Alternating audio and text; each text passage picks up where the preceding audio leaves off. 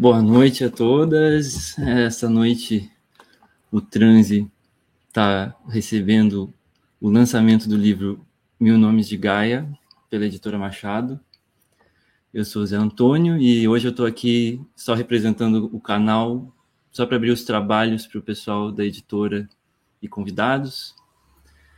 Então, só para manifestar em nome do Transe o quanto é uma alegria, uma honra para nós estar recebendo esse lançamento.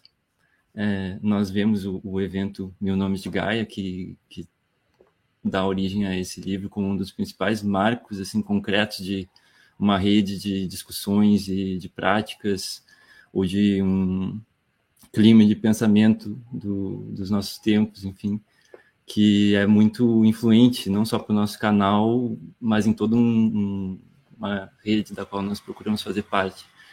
É, nós temos inclusive uma série aqui no canal, para quem não conhece ainda, né, deve ter gente nova chegando hoje, é, chamada Cosmopolíticas, que se define muito em torno dessas referências. As outras, os outros uh, programas do canal também estão muito conectados com isso. Então, é, fica o convite também para quem é novo para se inscrever, para nos conhecer. É, e é, então é com muito prazer que eu dou as saudações do, do transe para o pessoal da editora Machado, que está fazendo esse trabalho importantíssimo com essa publicação, e que são nossos amigos queridos, e, e as convidadas e convidados que são também assim referências para nós em um nível que é difícil até de dizer. Então é muito bom estar aqui com vocês e passo a palavra ao pessoal da editora.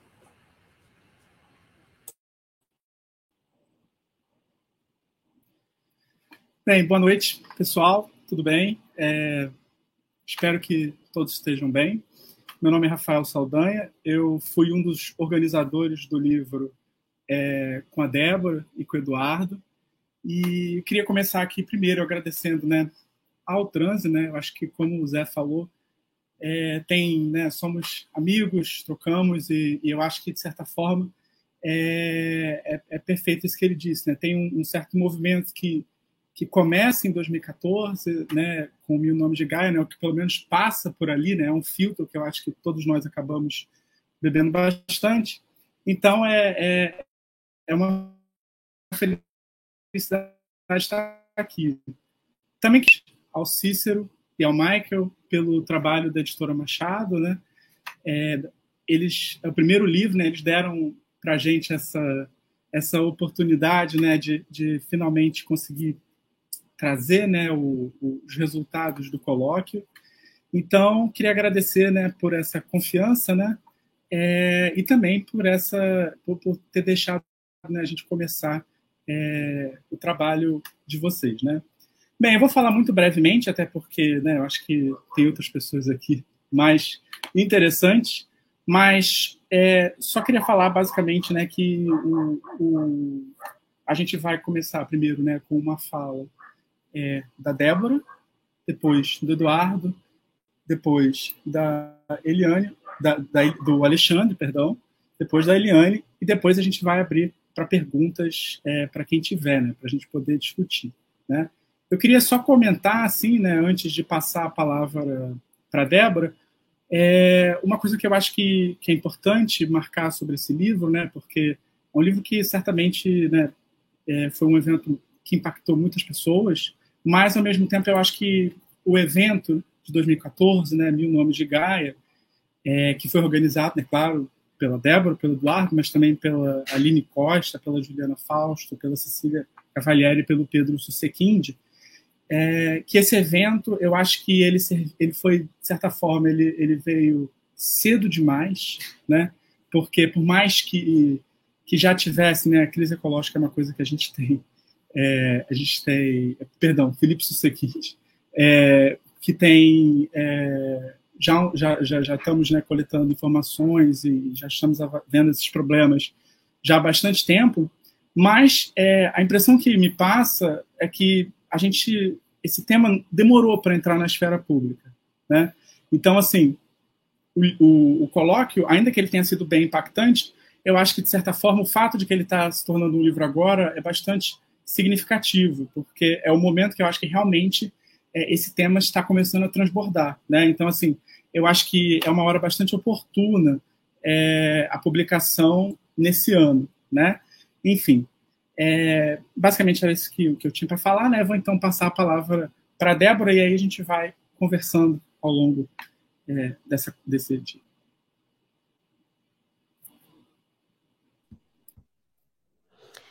É, boa noite, boa noite a todo mundo. É, tem tanta gente aqui que eu estou vendo é, aqui com a gente é, nessa conversa ou é, no chat, né? Tanta gente amiga, tanta gente conhecida. É com uma enorme alegria, então, que eu é, venho aqui junto com vocês hoje, né? para o lançamento do primeiro volume dos Mil Nomes de Gaia, do Antropoceno à Idade da Terra, o livro, né? é, que só foi possível pela coragem e generosidade da Machado Editora, quase oito anos depois do, do colóquio internacional do mesmo nome, que ocorreu no Rio de Janeiro, que, por sua vez, é, só foi possível é, é por essa conjunção cósmica que foi o encontro, eu sublinho aqui a palavra encontro, e o enorme esforço do que na época a gente chamou de a faixa de Gaia, que são, né, o, o, Rafael já falou, mas eu repito aqui, o Felipe Susequinde, a Juliana Fausto, a Aline Costa, a Cecília Cavalieri, junto com a Dora, ainda, que ainda estava na barriga, além, evidentemente, do Eduardo, que está aqui hoje, e de mim. E, e, que só foi possível por causa de tantos outros, né, tantos outros encontros, tantas outras pessoas, instituições, dos quais eh, talvez eh, o Eduardo vá falar é, depois de mim, e que, é, quando vocês consultarem o prólogo é, do, do livro, e a o prólogo do Eduardo, e a introdução do Rafael, e, aliás, o blog do encontro, que ainda ainda está lá, né, vocês vão ter uma ideia melhor. Enfim, toda a vaquinha, todo mundo, todas as instituições, todas as contribuições, todo mundo estava presente. Né? Enfim, é, eu disse alegria, né, uma alegria enorme estar aqui, é verdade, mas é, os meus sentimentos são bastante misturados. Eu poderia ter dito, em vez de alegria, saudades, né? nostalgia de uma época e de um país com tantos problemas enormes, é verdade, né? Mas eu acho que se eu disser isso não vou estar é, tá errando, incomparavelmente melhor do que esse país atual. Sem falar na cidade do Rio de Janeiro e sem falar no mundo nem éramos tão felizes assim, mas éramos e não sabíamos. Eu poderia ter dito também tristeza, sentimento de tristeza, tristeza pela perda, perda morrida ou matada de tanta gente, tantos lugares que antes estavam conosco ou com os quais estávamos nós. Poderia ter dito também decepção, frustração porque o motivo, o problema que gerou aquele colóquio, as mudanças climáticas, o antropoceno, que hoje nós chamamos de colapso ecológico, né, catástrofe, é, emergência é, climática, é, não foi não foi embora, né, muito pelo contrário. Mas, novamente, o Alexandre Costa, que está aqui hoje também, é, e que fez um texto totalmente novo para o nosso volume, para tentar dar conta do que está é, acontecendo hoje no que concerne ao clima e as condições que tornam a nossa vida possível, eu imagino, não, não sei na verdade, mas imagino que ele vai falar rapidamente disso daqui a pouquinho. Eu poderia ter dito também raiva, raiva dos bandidos, dos canalhas, assassinos, genocidas, espertos, isentões, negadores, aproveitadores, lucradores nacionais e internacionais que tentam nos impedir de todas as maneiras de seguir outros caminhos, porque eles sabem muito bem que nesses outros caminhos eles não estarão. Paradoxalmente, são esses mesmos que tornam esse livro agora tão importante, mesmo tendo tido que esperar oito anos, quase oito anos, para sair em papel. Não apenas como um documento histórico, material de estudo e conhecimento, mas como fonte de ideias, de inspiração e de armas para lutar. Eu me permito aqui fazer uma única citação do livro Diálogos de Gilles Deleuze e Claire Parnet. As grandes aventuras geográficas da história são linhas de fuga, ou seja, longas caminhadas a pé, a cavalo ou de barco. A dos hebreus no deserto, a de Genserico, rei dos vândalos, atravessando o Mediterrâneo, a dos nômades através da estepe, a longa caminhada dos chineses, é sempre sobre uma linha de fuga que se, fuga que se, se cria, não porque se imagina ou se sonha, mas ao contrário, porque ali se traça algo real e ali se compõe um plano de consistência. Fugir, mas fugindo, procurar uma arma. É, precisaremos delas, as armas. Né? Por isso eu escolhi essa citação. Quando chegar a idade da terra, esperamos comer esse prato frio. Eu dedico essa, é, essa, esse, essa minha fala, essa noite aqui, ao Bruno Latour, sem quem nada disso teria sido possível. Obrigada.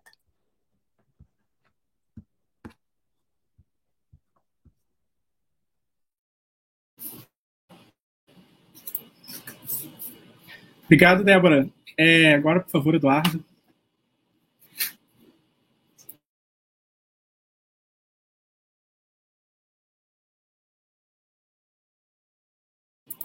Tá mudo, tá mudo, Eduardo. Vocês estão me ouvindo? Estão me ouvindo bem? Ok. É, bom, boa noite. É, muitas pessoas, é, outras pessoas aqui terão sabido e vão saber melhor do que eu falar sobre o significado do colóquio e da corajosa publicação da decisão da, da, da Machado. Né? Eu só recordo, eu recordo, quero só recordar que os mil nomes de Gaia foi uma tentativa de pensar um presente que antecipava já um futuro pouco animador. Né? Futuro que, é, no que concerne ao Brasil, também, sobretudo, né? a gente não chegava a imaginar que se transformaria tão depressa em um presente incrivelmente mais ameaçador. Os Mil Nomes de Gaia foi uma tentativa de pensar no Brasil o mundo, e o Brasil dentro do mundo. Uma tentativa de pensar o que nós chamamos de um fato existencial total, a saber, o conjunto de mudanças em curso nas condições de existência da vida no planeta. Mudanças essas que exibem, da pior maneira possível, por assim dizer, a inseparabilidade entre o geofísico e o geopolítico, o ecológico e o econômico, a natureza e a cultura, o espaço e o tempo.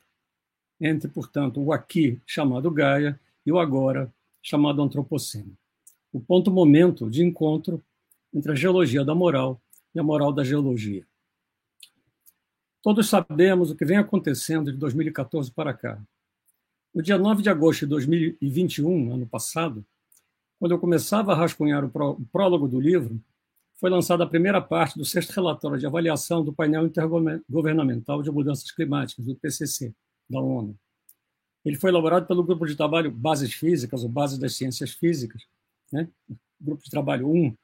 Nesse, nesse, nesse relatório, eh, se conclui que desde 1850 o planeta aqueceu em média 1,1 graus, e o aquecimento médio global deve atingir ou exceder 1,5 grau nos próximos 20 anos. A melhor estimativa seria chegarmos, no melhor dos casos, no ano de 2100 com um aquecimento de 2,7 graus. Nem fazemos ideia do que isso significa. No dia 28 de fevereiro do presente ano, agora, algumas duas semanas atrás, foi lançado o relatório do, do Grupo de Trabalho 2, Impactos, Adaptação e Vulnerabilidade, do IPCC. Ali se lê, eu cito, é, o colapso do ecossistema, a extinção de espécies, ondas de calor fatais e enchentes estão entre os perigos inevitáveis, inevitáveis, que o mundo enfrentará nos próximos 20 anos. Esses perigos já estão entre nós, como todos sabem, né? e todos sabemos o que nós precisaríamos fazer. Né? Não está claro, entretanto, se podemos, o quanto podemos fazer. De qualquer forma, precisamos fazer.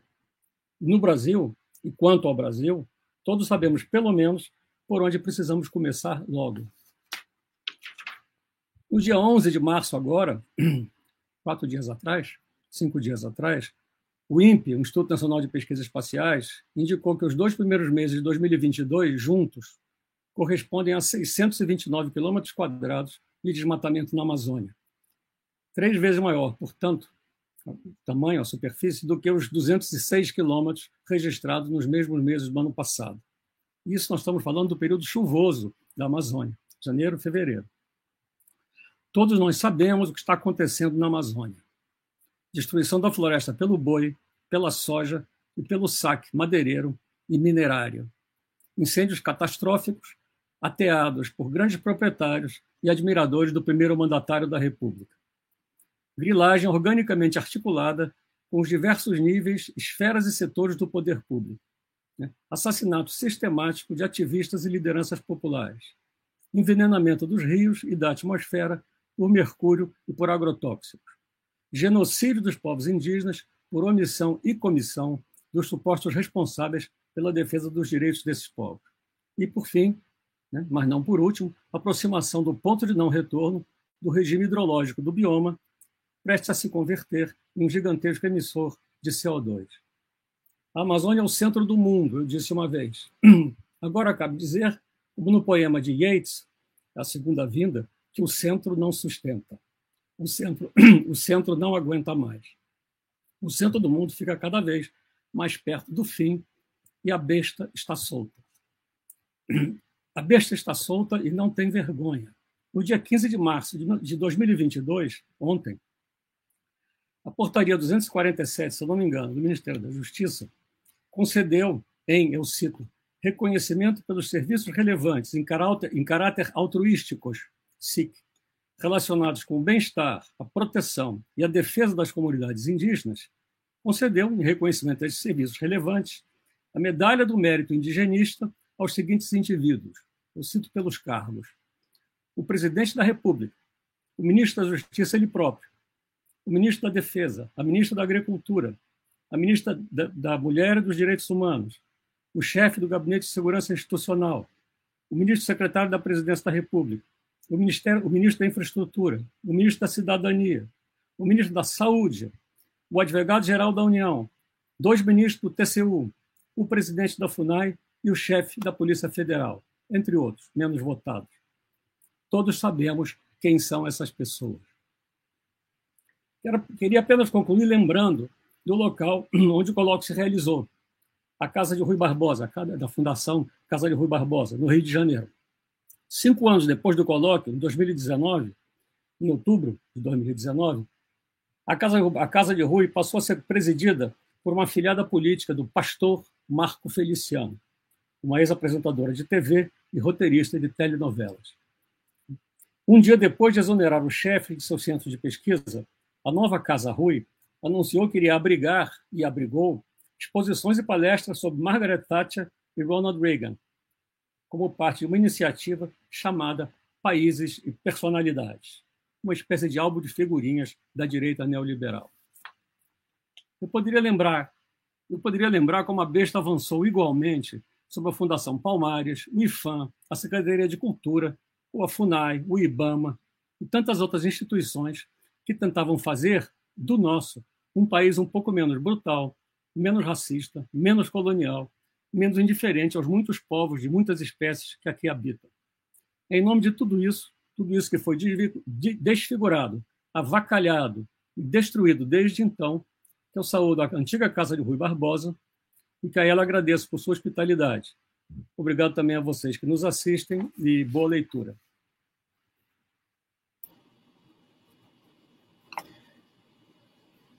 Obrigado, Eduardo. É, bem, antes de passar a palavra para o Alexandre, eu queria só comentar duas coisas, me lembrar duas coisas.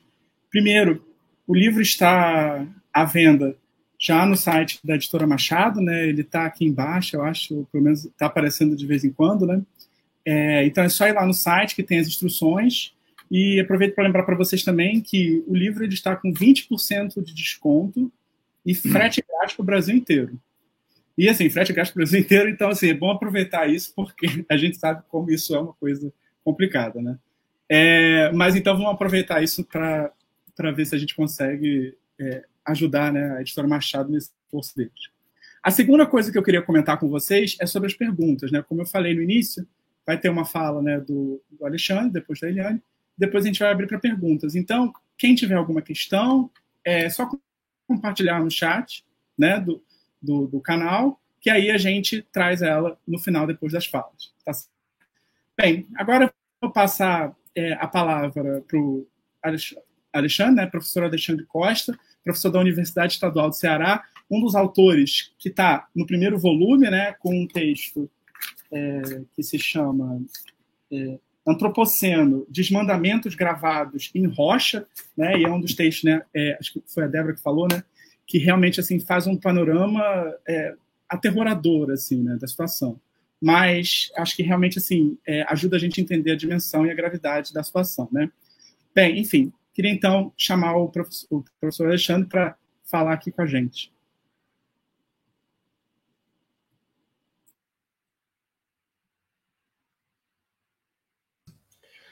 Olá, meu muito boa noite a, a todas e todos que estão nos assistindo. Prazer estar aqui compartilhando esse espaço é, com a turma do, do Transe, com o pessoal da editora Machado, que tomou essa iniciativa fantástica, e com né, velhos amigos aí, é, Eduardo Oliveira de Castro, Débora Danovska, além dessa figura incrível que é a Helene Bruno. Né? É, então, eu, eu queria dar início aqui à nossa conversa, né? É, basicamente tentando uh, contar a vocês uma, uma história. Né? É, eu, eu queria falar dos desmandamentos gravados na rocha, porque, uh, embora né, a gente saiba que se Gaia tem mil nomes, mil nomes também tem o seu Nêmesis, né?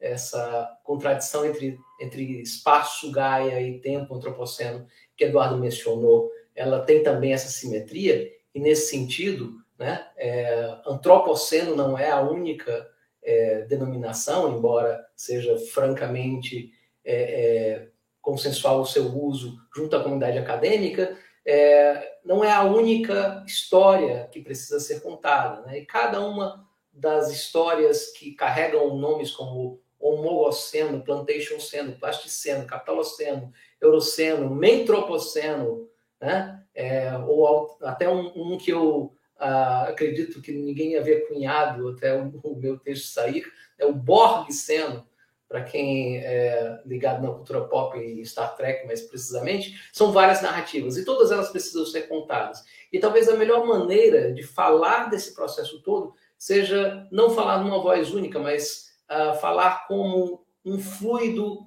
que percola né, entre polos de um, de um solo com espaço para ele fluir. Né? É, eu diria então que nesse caso nós precisamos reunir esse conjunto de, de narrativas, né? inclusive debatê-las todas. Uh, embora eu vá me apegar nessa fala é, inicial aqui a narrativa mais propriamente construída a partir das ciências da Terra, em especial a partir da geologia, que é a ideia de que a, a pegada humana sobre o planeta hoje é tão brutal, né, tão violenta, que vai deixar escrita na pedra uh, o, nosso, o nosso momento de passagem aqui. Seja através de tecnofósseis, né? ao invés da pegada de um dinossauro, a marca de uma placa-mãe de computador. Seja através é, do depósito de material radioativo que foi amplamente espalhado planeta afora e caiu sobre os sedimentos, né? sobre as, a, a areia, sobre a terra, após uma sucessão absurdamente gigantesca de testes nucleares, especialmente é, entre as décadas de 1950 e 1980. Tudo isso vai estar colocado, escrito na rocha, para eventualmente, ou, ou não, né, é, algum geólogo do futuro descobrir, seja um herdeiro da nossa espécie, né, apesar do esforço de nós, pelo visto, queremos fazer isso cada vez mais improvável, seja algum extraterrestre que porventura visite esse planeta ou algum descendente dos cefalópodes, né? É, é, basicamente é uma, uma assinatura que tem a ver com uma postura, uma conduta predatória sobre ah, o planeta que nos sustenta, ah, que chega a fazer com que hoje 5,7 bilhões de sedimentos sejam removidos a cada ano apenas para deixar a terra ferida pela mineração. E nesse caso, eu estou falando de uma quantidade de matéria que é o triplo do transporte natural de matéria por todos os rios do planeta somados. Uh, nós estamos falando, obviamente, de uma imposição de uma demanda irracional para alimentar uma roda de extração, produção, consumo e descarte, que faz com que hoje nós tenhamos 15 bilhões de aparelhos celulares, 1,5 bilhão de automóveis, uh, sendo que, uh, para a gente ter uma ideia do que isso representa, né, uh, um automóvel é algo, em média, do tamanho de um hipopótamo. E a população de hipopótamos do planeta né, é de 150 mil. Então, nós estamos falando de objetos que têm a mesma massa de um grande mamífero, mas uma abundância 10 mil vezes maior.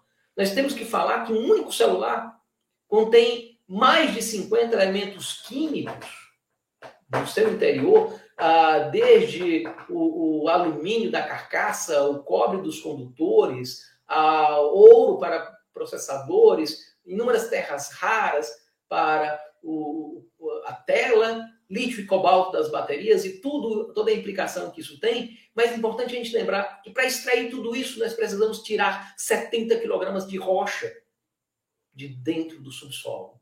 É, e basicamente é, nós continuamos, seguimos em frente, carregando esses aparelhinhos, cada um de nós, carregando esses aparelhinhos nos bolsos, sem se tocar que estamos carregando o peso de 70 quilogramas de rocha conosco. Né? É, essa, essa predação da natureza ela também é uma predação por energia, né? É, no sentido amplo da palavra, né? entendendo aí que nós hoje somos organismos não apenas biológicos. É, o Homo sapiens, e aí permitam-me usar aspas para essa designação, enquanto o organismo biológico demanda 2 mil quilocalorias por dia né, para poder sobreviver, para ter as suas funções biológicas operando. No entanto, o, o Homo estadunidenses, e eu usei isso de propósito, porque o American Way of Life, né, no antropoceno, homogoceno, homogenoceno, o borgceno, é um modo de vida preponderante em vários aspectos, no sentido não apenas né, é, da sua perspectiva de anseio, de desejo, que é multiplicado junto à, à sociedade globalizada, né? mas é ele mesmo incentivado a partir de todo um ordenamento né? político, econômico, social, etc. O homo estadunidense, referindo aí ao, ao habitante médio dos Estados Unidos, ele tem um corpo que é muito maior do que o seu corpo biológico. Ele implica, e aí veja só, nós né, cada vez mais aderimos a essa nova espécie, o seu corpo inclui laptops, geladeiras, automóveis, muitas vezes automóveis grandes, casas grandes, todo tipo de tractana eletrônica, os próprios celulares, os micro-ondas, uh, air fryers ou coisa que o valha, né? Uh, e esse, essa parafernália toda que faz com que o organismo humano seja expandido para além do carbono, né? seja também ferro, alumínio e silício, esse novo corpo ele demanda 200 mil quilocalorias por dia. É uma demanda de energia 100 vezes maior do que aquela dos sapiens. Né? Então, essa nova espécie que emergiu, ela introduziu uma imposição de crescimento exponencial da demanda de energia, que só pode ser atendida e só pode ser atendida a partir da queima da proliferação da queima de primeiro carvão, depois petróleo, depois gás.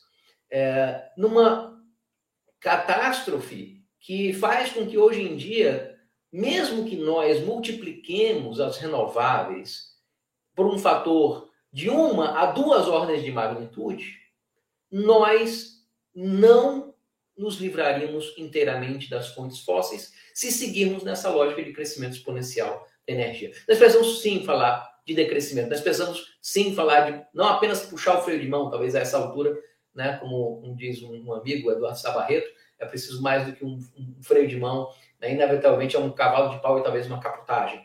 Mas é isso que esse sistema nos ofereceu. É a queima ah, em largas proporções desses combustíveis, lançando toneladas e toneladas de carbono na atmosfera, alterando o balanço entre os fluxos de entrada e saída de energia por conta do acúmulo de gases de efeito estufa, com destaque para o CO2.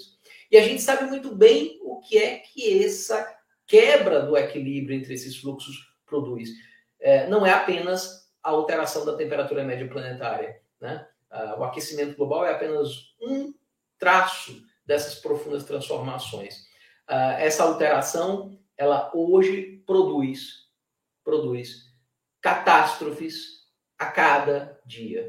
Nós estamos falando de enchentes cada vez mais severas, nós estamos falando de incêndios florestais, nós estamos falando de um ciclo hidrológico profundamente perturbado, nós estamos falando de um permafrost que derrete, afunda e emite metano. Nós estamos falando de calotas polares desaparecendo a olhos vistos. E é preciso que se diga, da última vez que esse planeta viu 400 partes por milhão de CO2 na atmosfera, não havia gênero Homo, mas mais do que isso, esse planeta era 3 graus mais quente, tinha oceanos 20 metros acima dos níveis atuais e não tinha calota polar permanente no hemisfério norte. Nós estamos falando de tempestades, de furacões que se intensificam mais rápido, que depositam mais chuva.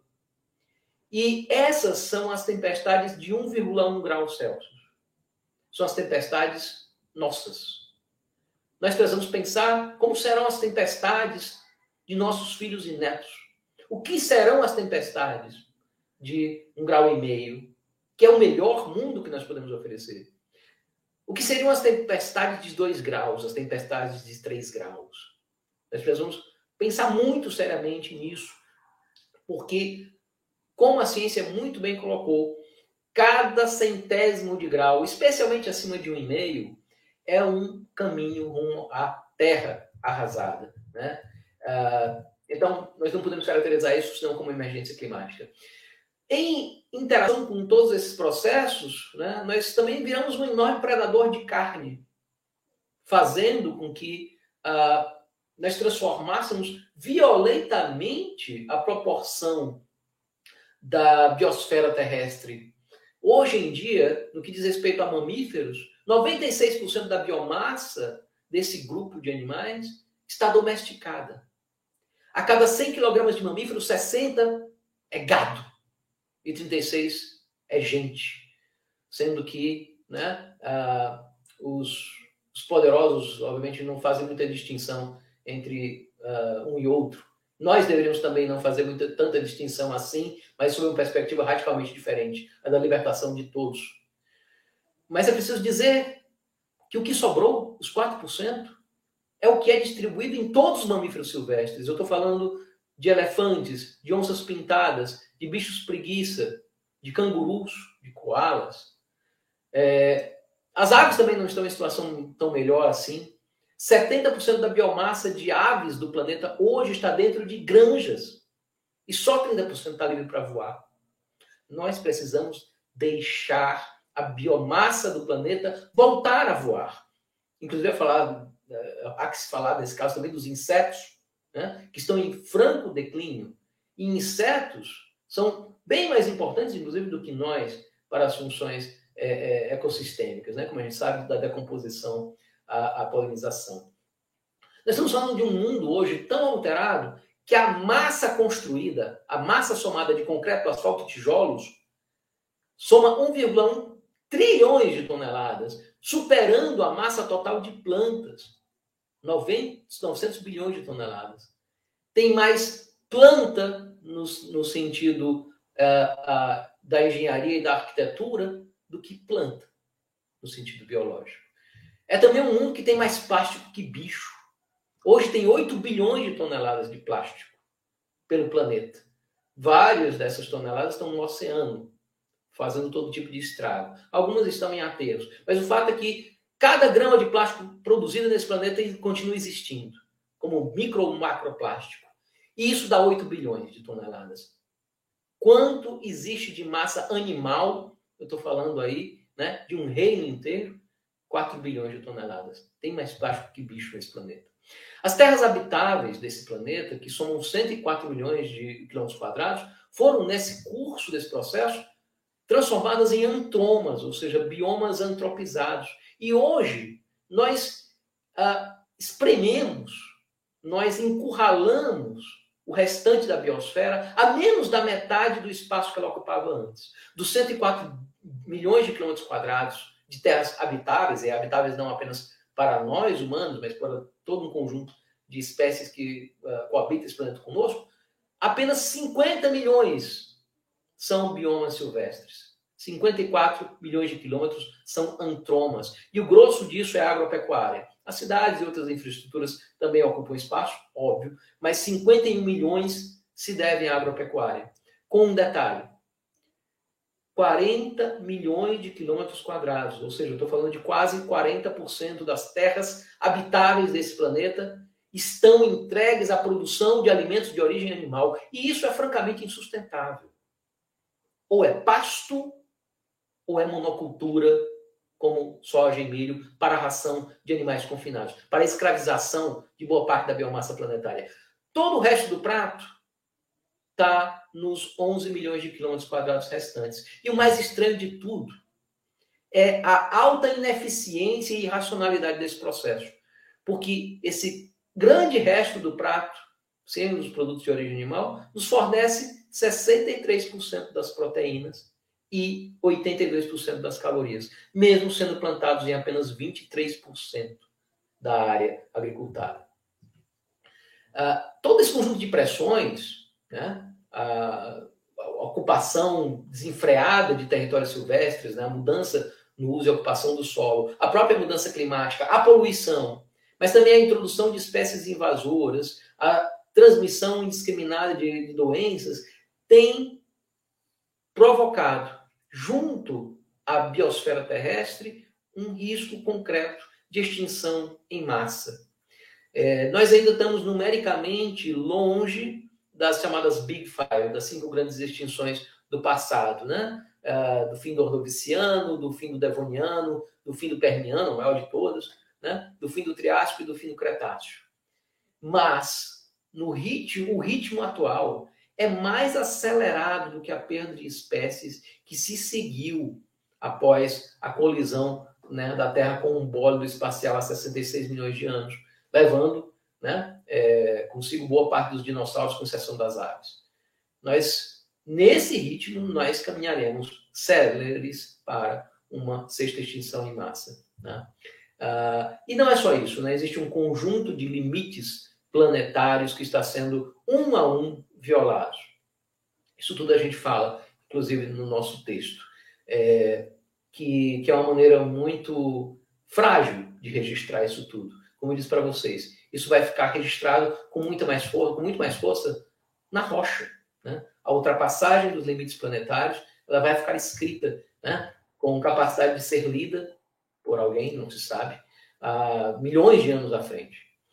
E, mas como eu, eu queria concluir essa fala, né, é, não me uh, uh, prendendo a essa perspectiva unicamente, porque tem aquele meme, né, que é falando de uh, fatos históricos e, e, vivendo fatos históricos, né?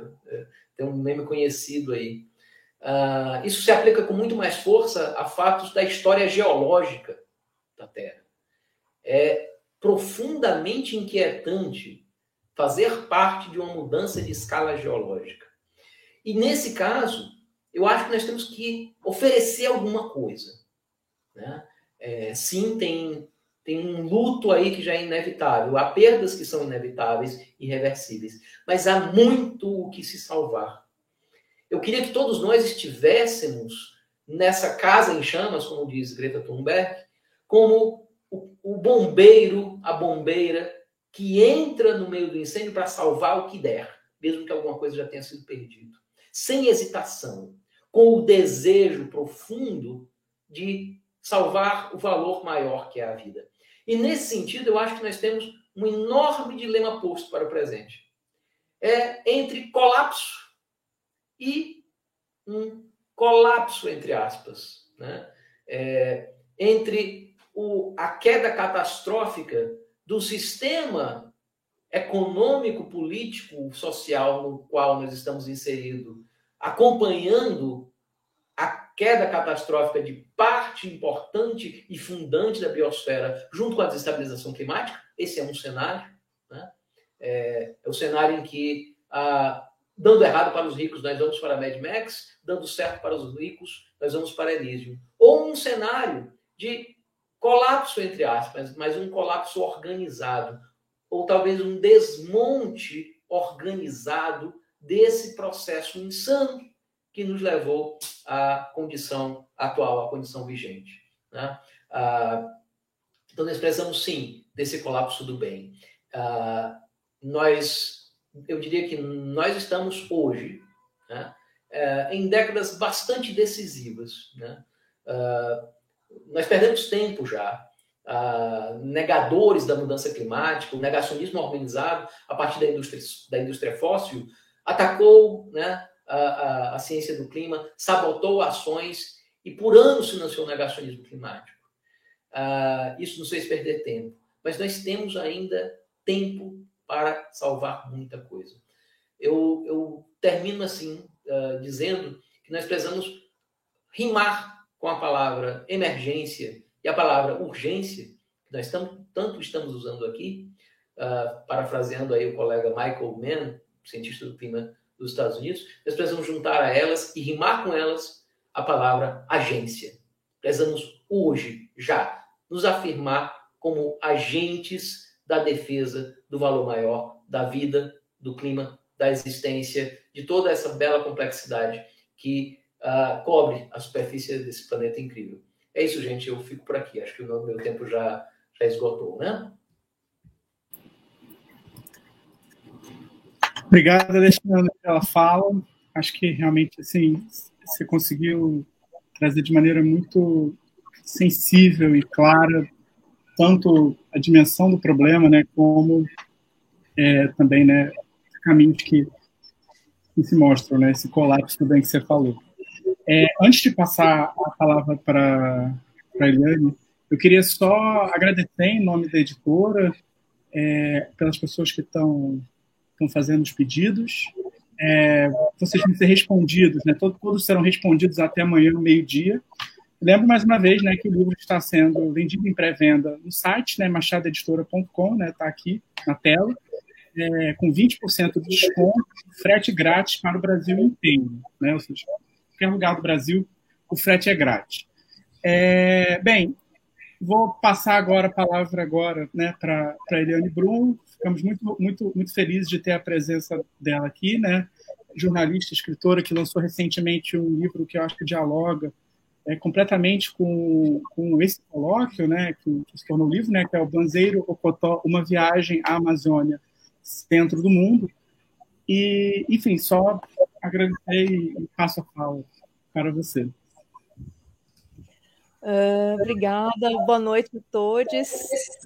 Eu, é uma enorme alegria estar aqui uh, com dois dos maiores pensadores do Brasil contemporâneos, que é o Eduardo e a Débora. Depois de escutar essa fala, ao mesmo tempo aterradora e brilhante do Alexandre, eu queria também dar o parabéns a Machado, que está estreando dessa forma incrível.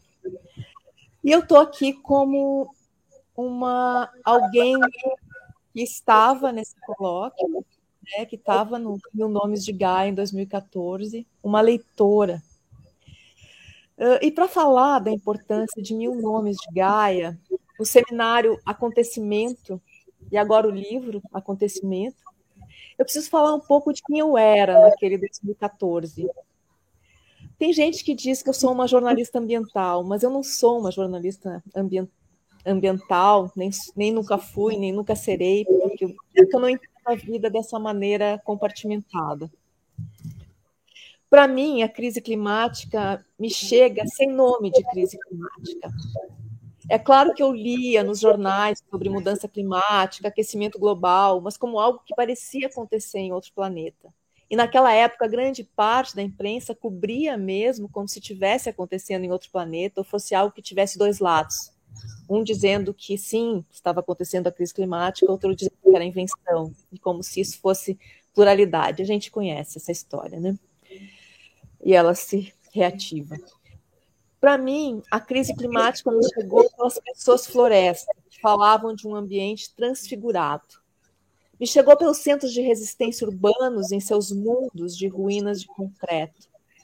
Me chegou por uma ansiedade ainda sem nome. Eu escutava aos outros e a mim mesma, mas sem conseguir completar as conexões todas, ainda tateando. Em 2014, eu fui a esse colóquio, aos mil nomes de Gaia, porque eu fui movida a ir por forças internas. Eu seguia o Eduardo e a Débora no Twitter, acompanhava o debate, queria entender o que estava acontecendo. Fui de ônibus com meu próprio parco dinheiro para cobrir como jornalista algo que me era ainda um tanto insondável. E o que eu escutei naqueles dias foi um ponto de inflexão na minha vida, e eu acredito que foi um ponto de inflexão na vida de muita gente. Na minha vida, porque eu pude, ao mesmo tempo, completar os círculos entre a minha escuta como jornalista, minha escuta de algo que era nomeado com outros nomes pelos povos floresta, e o melhor, e o melhor pensamento produzido sobre aquele mundo em transfiguração, sobre o mundo em transfiguração. E ao mesmo tempo fui lançada no banzeiro de círculos que não se fecham. Eu fui especialmente tocada por Donna Haraway, que conheci ali, e que nos deu uma frase imagem que era e continua sendo o meu viver. Imagino que de tanta gente. Ela, ela disse naquele momento algo assim na entrevista que ela deu para o meu nome de Gaia. É preciso viver entre o terror e a alegria. Eu já vivia entre o terror e a alegria, mas eu não sabia como dizer. E desde então eu tenho língua e tenho linguagem para dizer, o que é bastante. O seminário acabou e no dia seguinte eu fui à casa do Eduardo e da Débora para uma entrevista.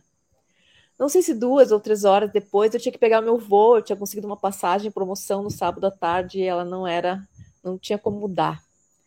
Mas a entrevista estava longe ainda de acabar. Então a gente continuou na semana seguinte por Skype, né? Eu em São Paulo, eles no Rio por mais algumas horas. E eu me sinto muito confortável para afirmar, até porque o mérito maior é da qualidade dos entrevistados, que aquela entrevista intitulada de Diálogos do Fim do Mundo e publicada no já saudoso Eu País Brasil, né, assassinado recentemente pelos espanhóis, e, e foi traduzida então para o espanhol e para o inglês, foi um marco naquele momento do Brasil que acordou vários intelectuais que não tinham sido tocados pela transfiguração dos mundos. Para mim, foi especialmente marcante a hipótese do Eduardo sobre por que a crise climática não estava no cotidiano das pessoas, apesar de efetivamente estar no cotidiano das pessoas. Eu peço licença para reproduzir aqui a pergunta e a resposta, né, que vem da experiência do meu Nomes de Gaia. Eu perguntava: por que as pessoas não conseguem fazer a conexão, por exemplo, entre a seca em São Paulo e o desmatamento na Amazônia? E o Eduardo respondeu: porque é muito grande a coisa. Há um pensador alemão, o Günther Anders, que foi o primeiro marido da, Hannah Arendt, ele fugiu do nazismo e virou um militante antinuclear, especialmente entre o fim da década de 40 e os anos 70. Ele diz que a arma nuclear é uma prova que, de que aconteceu alguma coisa com a humanidade na medida em que ela se tornou incapaz de imaginar o que é capaz de fazer. É uma situação anti-utópica. O que é um utopista? Um utopista é uma pessoa que consegue imaginar um mundo melhor, mas não consegue fazer. Não conhece os meios, nem sabe como. E nós estamos virando o contrário. Nós somos capazes tecnicamente de fazer coisas que não somos nem capazes de imaginar. A gente sabe fazer bomba atômica, mas não sabe pensar a bomba atômica. O Günther Anders usava, usa uma imagem interessante, a de que existe essa ideia em biologia da percepção de fenômenos subliminares, abaixo da linha de percepção. Tem aquela coisa que é tão baixinha que você não ouve, que você ouve, mas não sabe que ouviu. Você vê, mas não sabe que viu. Com pequenas distinções de cores. São fenômenos literalmente subliminares, abaixo do limite da sua percepção. Nós, segundo ele, o Anders, estamos criando uma outra coisa agora que não existia: o supraliminar. Ou seja, é tão grande que você não consegue ver nem imaginar. A crise climática é uma, uma dessas coisas. Como é que você vai imaginar um troço que depende de milhares de parâmetros, que é um transatlântico que está andando e tem uma massa inercial gigantesca? As pessoas ficam paralisadas, dá uma espécie de paralisia cognitiva. Então as pessoas falam: não posso pensar nisso. Se eu pensar nisso, como é que eu vou dar conta? Você está dizendo que o mundo vai aquecer 4 graus. E o que vai acontecer? Então é melhor não pensar. Bem, dizia o Eduardo, a gente acha que tem que pensar. Essa é a resposta que ele me deu, que foi marcante para mim, porque é exatamente isso. A crise climática era algo tão grande que não éramos capazes de imaginar. E hoje, em 2022, quando a crise climática está na boca de quase todos, muita gente ainda não consegue pensar a crise climática. É paradoxal, porque não é mais preciso ler os relatórios científicos para saber que ela está acontecendo. É preciso ler os relatórios científicos, obviamente, mas não só para saber que uma crise climática está acontecendo. Para constatar a crise climática, basta abrir a janela. Ou basta respirar, algo que está cada vez mais difícil no tempo das pandemias. Mas ainda assim, é aqui que estamos. Esse livro chega nesse momento em que Bolsonaro acelera a destruição da Amazônia a níveis só vistos na ditadura empresarial militar, que ele tanto admira, em que o Cerrado, berço das águas, já foi devastado em mais de 50% em que os comedores de planeta, esse clube seleto que determina nossas vidas, composto por bilionários e supermilionários, suas corporações, os governantes e parlamentares a seus serviços, marqueteiros, lobistas, executivos, devoram a vida iludindo-se que podem tudo até escapar, e no fim poderão se esconder em seus bunkers de luxo ou alcançar outro planeta que também começarão a comer. Aqui na Amazônia isso se chama iludição. Esse livro chega nesse momento em que o negacionismo se tornou uma palavra na boca de todos, mas que o negacionismo atinge possivelmente a maioria da população, inclusive aqueles que chamam os outros de negacionistas. Quando Greta Thunberg diz nossa casa está pegando fogo, é exatamente isso. E aqui na Amazônia o fogo é seguidamente literal. É isso que está acontecendo. Estamos a caminho da autoextinção ou de uma vida muito pior, como já está acontecendo. Já temos uma vida muito pior do que no ano em que foi lançado os Mil Nomes de Gaia. Se a gente está diante de, da nossa própria extinção, não é isso que deveríamos estar pensando em todos os segundos da nossa vida. Não é essa a luta principal de quem hoje está vivo, que pode ser mais importante do que isso. Se a tua casa está pegando fogo, você vai ficar sentado, esperando o fogo te queimar. Quem somos nós que, com a casa incendiando, continuamos sentados? Como foi que perdemos o instinto mais básico de qualquer ser vivo, por mais primário que seja, o da sobrevivência? E, no entanto, assim é. Mesmo pessoas bem esclarecidas acham que basta derrotar Bolsonaro em outubro, que tudo será reconstruído, como se fosse algo como a reconstrução da Europa no pós-guerra ou da democracia no Brasil pós-ditadura. Não, não há tempo. Teremos que refundar um país e lutar contra a nossa própria extinção, o que significa lutar contra a minoria dominante que come o planeta. Tudo isso junto. Tudo isso num outro tempo, um tempo acelerado. Temos que parar de negar o óbvio, e o óbvio é o colapso climático e a sexta extinção em massa de espécies. Por isso, estar aqui hoje, nesse lançamento de Mil Nomes de Gaia, me dá imensa alegria. Essa alegria que vem da resistência em comunidade. Essa alegria que é a potência de agir. Que esse livro possa significar para todos aqueles que estão cansados do grito sem gesto, da inércia que se submetem ao tratar um sistema como divindade, uma oportunidade de despertar para lutar ao lado dos entes e dos entres contra os comedores de planeta. Lutar como floresta, em pé. Muito obrigada por essa oportunidade e que Mil Nomes de Gaia encontre uma multidão de leitores já afiando seus dentes para a luta. Que seja o que foi para mim um ponto de inflexão na minha vida. Muito obrigada a todos que fizeram isso ser possível.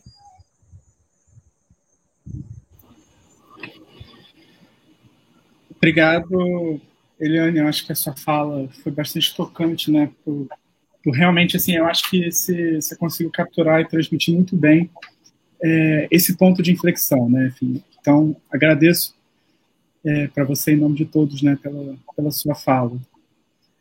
É, a gente vai agora ir para a parte das perguntas, né, que, como todos sabem, geralmente é sempre um momento meio inconveniente, né, porque sempre tem aquele, aquela, aquele espacinho né, entre as pessoas terminarem de falar e, e ter perguntas, mas, felizmente, Daniel Carneiro é, já trouxe uma pergunta para nós, né? além do colóquio, eu lembrei das aulas ainda no Museu Nacional. De lá para cá, o bestial avança por todo canto. E o que sobra? Como, a partir da técnica e dos humanos, se pode mudar isso? É, bem, se alguém se dispor a, a, começar a responder, né? Porque realmente assim é, é bastante coisa, né, Daniel? É, mas acho que. Peraí.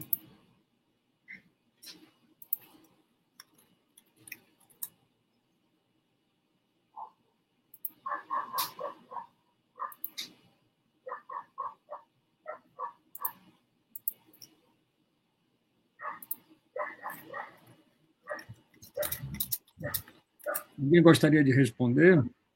É. Eu pergunta... acho que é uma pergunta, é uma pergunta grande, né? Difícil, né? Acho que é por isso que, que rola esse, esse silêncio. Mas se quiser. Eu não tamanho do problema. É. Pois é. Acho que o Alexandre pode é, estar capacitado a responder essa pergunta. É, essa é a pergunta né, do, do, do trilhão, né? Do, do, do, trilhão de, de seres vivos, né? Do trilhão em, dinheiro, né? É, eu acho que tem várias camadas aí, mas assim, a primeira coisa é que no final das contas a gente nem pode talvez separar né, a tecnologia e os humanos da mesma maneira como a gente hoje não, não pode separar ciência e política. Eu estava é, num bate-papo muito bom com a Aline Costa há poucas horas, né? e ela entrou muito, obviamente, nessa, nessa seara. Ah, não há outro caminho senão a reorganização ah, societária, né? uma reorganização profunda. Ela, na verdade, é inevitável. Ela ou vai ser imposta por, por uh, Gaia, e na verdade aí eu diria que não é nem a intrusão de Gaia, é a extrusão de Gaia, né? É, ou acertada, consertada é, internamente entre nós, né? Ah, num processo em que nós depomos as armas. A gente deveria aprender, inclusive, a, a depor as armas nas, nas guerras travadas entre nós, nas guerras travadas com outras espécies na guerra travada contra o clima, né? Cada chaminé é uma, é uma arma apontada contra a atmosfera, né? É, a, a, esse, essa mania de arminha, ela vem de, de longe, nesse sentido. Né? Ah, então, o que nós precisamos, nós precisamos fazer? Nós precisamos ah, acomodar mundo para ah, humanos, não humanos, etc. Isso significa que nós não podemos mais seguir um caminho é, é, em que uh, todo o processo produtivo é basicamente um processo de criação de mercadoria, de uh, ampliação, né, de processo ampliado do, do sistema produtivo, que leva, obviamente, na perspectiva de mais lucro e acumulação, a uma demanda crescente né, em larga medida crescente exponencialmente, o que é muito grave, é igual ao coronavírus chegando numa população é, totalmente sem imunidade e, e, sem nenhuma medida de contenção, né? basicamente o crescimento exponencial da demanda de energia e matéria-prima. E isso é impossível na física. Eu, eu, eu, posso, inclusive, eu sou testemunha disso. Às vezes a gente, né, nas equações matemáticas da física, às vezes você encontra múltiplas raízes, né? Por exemplo, como na equação de segundo grau você tem duas raízes, né? Às vezes, às vezes a gente chega nisso.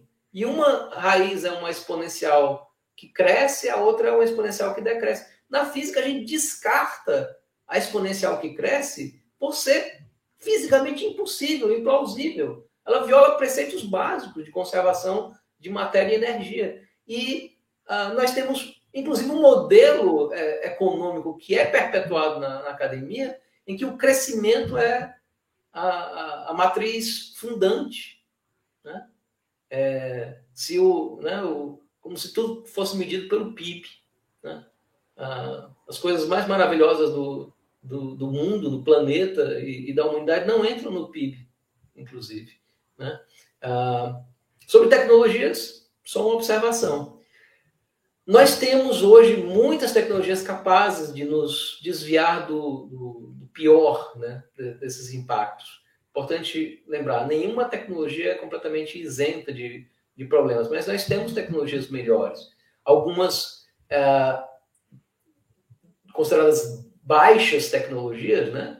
É, tecnologias sociais, inclusive de, de convívio com, com o semiárido por parte dos, dos, nossos camponeses sertanejos, as inúmeras tecnologias que populações é, é, indígenas e, e, e, quilombolas e ribeirinhas desenvolveram né, há séculos a fio, e obviamente tecnologias também, né, como energias renováveis, etc., que podem é, se somar. Né? Ah, mas nós jamais podemos colocar o, o né, tudo na, na, na, na, conta da tecnologia. Porque esse, inclusive, é o discurso que tem nos levado à inação, com a promessa de captura e armazenamento de carbono e outras coisas mirabolantes. Né? Ah, ou algo pior, geoengenharia. Né? Então, a, a, grande mudança tecnológica que nós precisamos fazer, meu ver, é tecnologia social. É acabar com esse é, é, é, acabar com o capitalismo, até porque o fim dele é inevitável. O que a gente precisa é dar um bom fim a ele, né? antes que Gaia, como promovendo a extrusão, né? acabe com ele de outra forma. Mas aí é um custo muito grande né? para humanos e não humanos.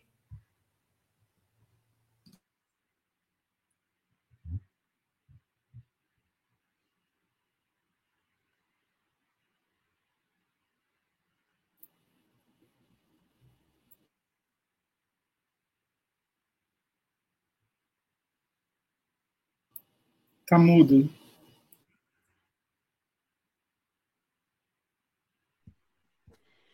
Oi, gente. É porque é, ninguém sabe qual a pergunta, mas é, tudo bem. Eu vou falar a pergunta, é, uma das perguntas que foram feitas, eu acho que eu posso responder, tentar responder bem rápido. A pergunta é a seguinte: eu não sei quem foi que fez essa pergunta.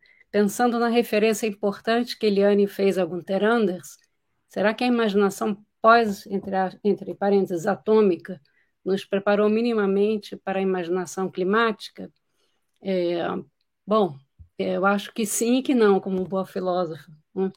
É, sim, porque, na verdade, o estudo sobre o inverno nuclear, chamado inverno nuclear, que seria é, um fenômeno global, é, consequência é, de uma guerra que Gunther Anders, Gunther Anders imaginava como uma guerra total, né?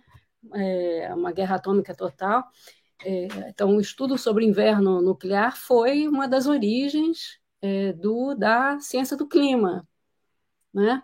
E a ciência do clima nos ajuda, não é a única forma que nos faz perceber, imaginar, imaginar no, num sentido amplo, né?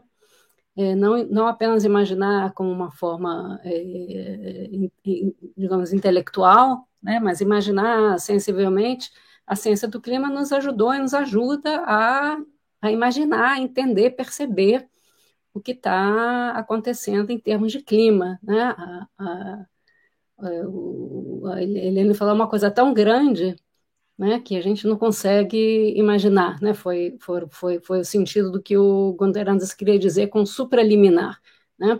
Bom, então, num certo sentido, sim, no, no, em dois outros sentidos, eu acho que não, né? Um é óbvio, porque a gente está na beira de uma, a gente não sabe se diz possível, hipotética, possível ou provável, espero que seja é, só hipotética, é, guerra nuclear, né? ou pelo menos algum país, a Rússia, ou sei lá, né? algum país lançar uma bomba atômica sobre a Europa ou em outro lugar. Então, não aprendemos tanto assim a imaginar o que, que significam as armas nucleares. É, e no que diz respeito à imaginação climática, é, na verdade, a, a, a, ameaça, pelo menos provisoriamente, a ameaça de uma guerra nuclear foi contida é, pela, pela ação política de vários grupos da, da, da sociedade como um todo, foi contida através é, da, do, do, da diminuição das, da quantidade de armas atômicas que os Estados Unidos e a União Soviética é, é, possuíam, foi contida também pelo medo que é, é, medo do inimigo, né? Guteranda chega a falar disso, medo de que ele, né, quem tem mais armas nucleares, na verdade, está é, é, é, correndo mais perigo também. Então, a, a, enquanto a, a, possível guerra nuclear naquela época foi contida, pelo menos foi contida até hoje, né, porque nunca vai estar contida de maneira definitiva, a, a mudança climática é, é, diferente nesse sentido, que ela já está aí, nós já, já temos um passivo é, em termos de energia extra colocada no sistema e em termos de inércia é, da nossa sociedade que nos impede de parar, de repente parar de, de queimar é, dióxido de carbono, queimar combustíveis fósseis. Né? Então, é, é, isso tudo para dizer que um pouco sim, um pouco não. Né? Não sei se a gente aprendeu tanto assim, mas seria bom que a gente aprendesse é, para ambos, para ambos os lados, né? Pelo menos um, pouquinho.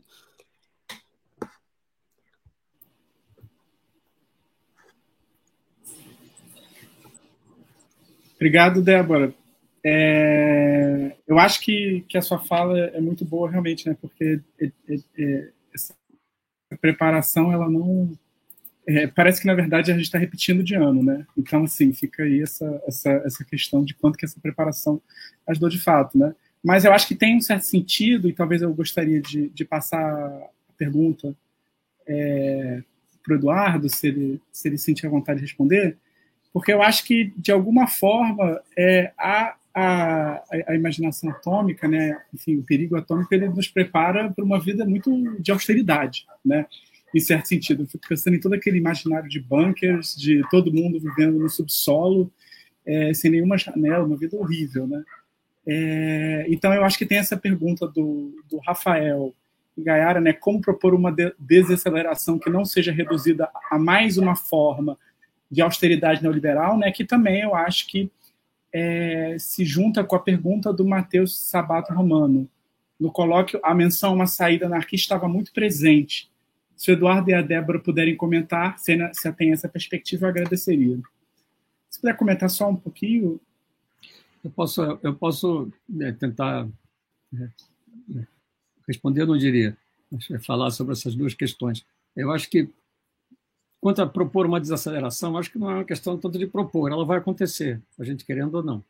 A questão é que tipo de aceleração, de desaceleração é, é, se vai é, é enfim, se vai fazer. Né? Que o decrescimento também não é uma, uma opção, é uma é provavelmente é a coisa mais provável é, de acontecer. A questão é como, se ele vai acontecer em cima de quem sempre sofreu com o crescimento, né? ou se ele vai ser um fenômeno transversal e que vai obrigar uma reestruturação radical da matriz técnica do capitalismo, que é inseparável dele. Eu acho que é uma ilusão se imaginar essa matriz técnica é, da agropecuária, do combustível fóssil, do, do, do, do uso é, é, é, é impossível, termodinamicamente impossível da energia pela matriz técnica do capitalismo, possa ser capturada por outra forma social tal qual. Né? Eu acho que a questão de a pergunta sobre que havia uma, uma saída não é bem uma saída, né? Havia um, enfim, um horizonte, vamos chamar assim, anarquista no colóquio. Eu não me recordo até gostaria que isso tivesse ficado mais claro, mas, é, enfim, eu acho que é, é, a questão se coloca nesses termos, visto que, é, é em primeiro lugar, a crise climática claramente está sendo acompanhada de uma, de uma declaração de falência do, da forma Estado, Estado territorial. Né? É, é claro que há o perigo de que isso se transforme essa, essa falência do Estado do Estado do Estado nação territorial, né? dessa desse nomos, dessa forma universal hoje, né? Quase que é impensável qualquer outra forma política coletiva que não não seja mediada pela pela, pela forma Estado nação. É claro que há o perigo de que essa de que essa de que a falência dessa forma seja substituída por um governo mundial, uma governança, como se diz, né? Como eles gostam de falar, mundial, de tipo é, autoritário e que é, é, e a gente sabe quem vai mandar. Né? É, eu acho que saída anarquista eu preferia, sim, não tem nenhum problema com isso. Eu uh, acho que sim, seria uma saída anarquista. Temos naturalmente é, definir, pensar o que, que, que significa essa saída anarquista, o que, que é saída, o que, que é essa prática anarquista, essa agência, como disse o Alexandre, anarquista, de tipo anarquista, que envolveria, claro, uma, toda uma outra maneira de pensar a importância do local, né, do lugar, né, do próximo, né, de como se é, se vai se diminuir a distância. Isso é uma expressão que o Sadako Latour gosta muito, foi de um, de um, de um outro pensador, do Pierre Charbonnier, que é a distância que existe entre o mundo em que se vive e o mundo do qual se vive, né, que é, é apenas uma definição de colonialismo, isto é, o mundo colonialista é mundo no qual né, o mundo em que certas pessoas vivem é muito menor do que o mundo muito maior do qual elas vivem, a saber, as colônias, né, é, os países coloniais. Como diminuir essa distância? Como, na verdade, né, é, justamente eu acho que é diminuir essa distância que é crucial. Né? E quando eu falo de matriz técnica, eu penso, o Alexandre mencionou isso, né, quando ele falou da agropecuária como sendo, na verdade, a maior consumidora de espaço de, da, né, do planeta, de recursos do planeta, de vida do planeta, claramente é, eu acho que a matriz agropecuária e, claro, a sua relação com a, a, a economia fóssil tem que ser o lugar onde tem que ser atacado. Né? Em outras palavras, o nosso inimigo principal são os ruralistas, para simplificar, né? no Brasil e no mundo. É isso.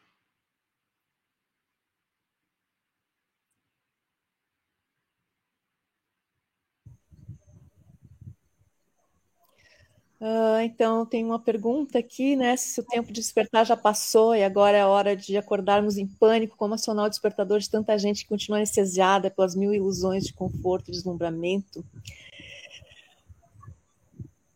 Eu não sei, eu acho assim que é, é, é, muito luxo, sabe? Eu, às vezes, eu fico um pouco sem paciência, assim, de que ainda a gente tem que achar um jeito de acordar as pessoas. Quer dizer, tá, o mundo tá, tá ruindo ao redor, dentro, na cabeça das pessoas, né?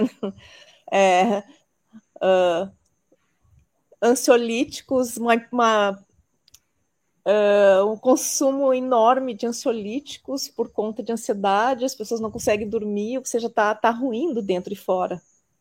O que, o, um, um tipo de vida nesse planeta. E aí a gente precisa achar um jeito de despertar não sei, eu acho que, acho que as pessoas, elas, elas precisam entender, né? Quer dizer, tá aí, elas estão tá queimando, tá incendiando, e bom, elas vão morrer queimada. É, é assim. E é o que já está acontecendo. Né? É o que está acontecendo com uh, um monte de gente, mas é claro que eu acho, eu acho muito importante colocar que assim a gente essa coisa de que assim do que é como pelo menos como eu entendo a guerra climática, né? A gente está numa guerra climática, mas não é uma guerra contra o clima, é uma guerra entre os comedores de, de, de planeta, né? Uma minoria dominante, como eu já mencionei na minha fala, e todos os outros humanos e mais que humanos, visíveis e invisíveis. É contra, é contra eles essa guerra, né? E que aqui no Brasil é fortemente, né, contra esse uh, agroestado, né? Digamos, para ouvir uma expressão que eu, que eu escutei hoje. Então, é, eu fico pensando que que é isso, que é tem que uh, não tem tempo de ficar despertando as pessoas tem que lutar. E porque está acontecendo e as pessoas sabem que está acontecendo. E pode continuar querendo negar, mas não tem mais como negar, não tem mais como negar. E eu fico juntando isso com né, aquela resposta da imaginação, eu acho que a imaginação é um grande instrumento de resistência. Né? A imaginação é um instrumento de intervenção política no presente muito profundo que a gente tem que resgatar. E aí é a, a coisa mortífera que a gente vive, que a gente é capaz de imaginar. A gente é muito bom em imaginar a catástrofe. Quando a catástrofe nem precisa mais ser imaginada, porque ela está ao nosso redor. Mas a gente tem, não consegue imaginar o fim do capitalismo. E a gente precisa imaginar o fim do capitalismo. E aí eu acho que a arte tem um papel incrível nisso, não é à toa que a arte foi o tanto que foi massacrado nesse processo bolsonarista, né, em que os artistas foram atacados pelo MBL, enfim, a gente viveu esse processo da arte sendo atacada no Brasil e que essa é uma uma, uma estratégia muito conhecida em vários momentos da história. Né? A arte é aquilo que nos uh, acessa a imaginação. Né? Agora mesmo a gente indo para a estreia de uma peça que chama Altamira 2042 e que nessa peça a hidrelétrica de Belo Monte é arrebentada a picaretas e todos nós ajudamos a desmontar a hidrelétrica e a gente então imagina e vive destruindo a hidrelétrica de Belo Monte e desbarrando o, rio Xingu. Então, acho que a imaginação ela é muito poderosa, mas ela, a gente tem que passar a imaginar a destruição daqueles que nos destroem. E a gente sabe quem eles são. Né? É, é isso.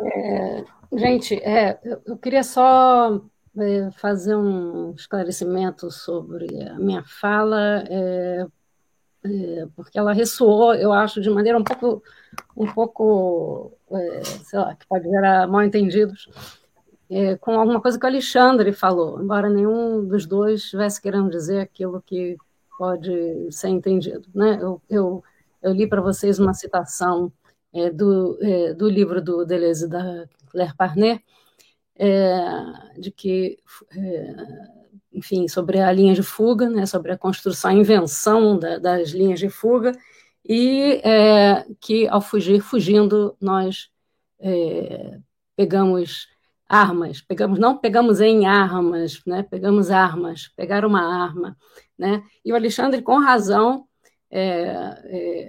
disse que as armas né? Nesse agora está mais do que óbvio para todos nós com esse governo, as armas fazem parte daquele desse mundo que é, tem que ser, digamos, destruído, como a, a, a, represa, né? Como o Belo Monte tem que ser destruído a picaretas, né?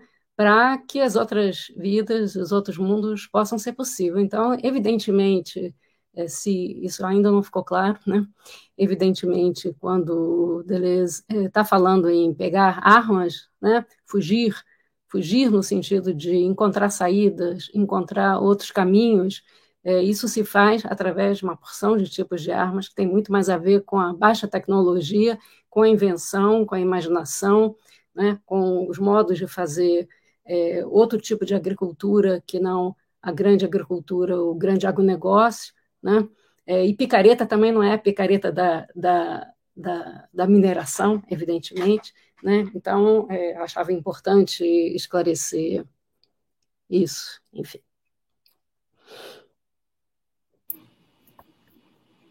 Bem, gente, é, já são 8h20, né? Queria agradecer para você, queria agradecer a todos vocês, né, é, por ter participado, por ter comentado as pessoas que animaram e compraram o livro, né? Lembrando que, é, primeiro, o livro está com 20% de desconto, né? Uma promoção que está sendo feita, junto com frete grátis para o Brasil inteiro, né? É, além disso, né, como, como eu informei antes, é, a gente vai responder, né, vai ter uma resposta amanhã de manhã, pra, até meio-dia, né, para todo mundo que fizer a compra. Também está sendo trabalhado no e-book, mas ainda, ainda não tem previsão, né? E queria também falar um pouco só para fechar, né, sobre as coisas que estão sendo planejadas pela Machado, né?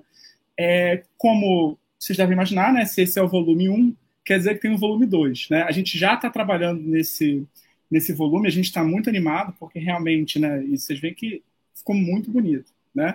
Não só ficou bonito, assim, é porque a minha imagem é muito ruim, mas assim, é papel bom, tá, gente? Assim, é bom de ler. Eu sou uma pessoa muito fresca, então eu realmente fiquei feliz com isso, né? É, mas, além do volume 2, é, o, o pessoal da Machado está preparando coisas bem legais. Né? Eu perguntei para eles, eles falaram que podia, podia comentar, né, que realmente é, são legais, né, que tem traduções preparadas do Alexander Bogdanov, né, que é um, é um revolucionário comunista do início do século XX, né? William James, o filósofo é, norte-americano, também do final do século XX, e, é, a, é, e também é, um livro da poeta Sor Juana Inês de la Cruz, né? Enfim, então assim, é, vocês veem, vocês veem que realmente assim é, a editora Machado está chegando com tudo, né? Bem, gente, eu acho que é isso, né? Mais uma vez agradeço ao, a presença e espero espero que vocês gostem do livro, né?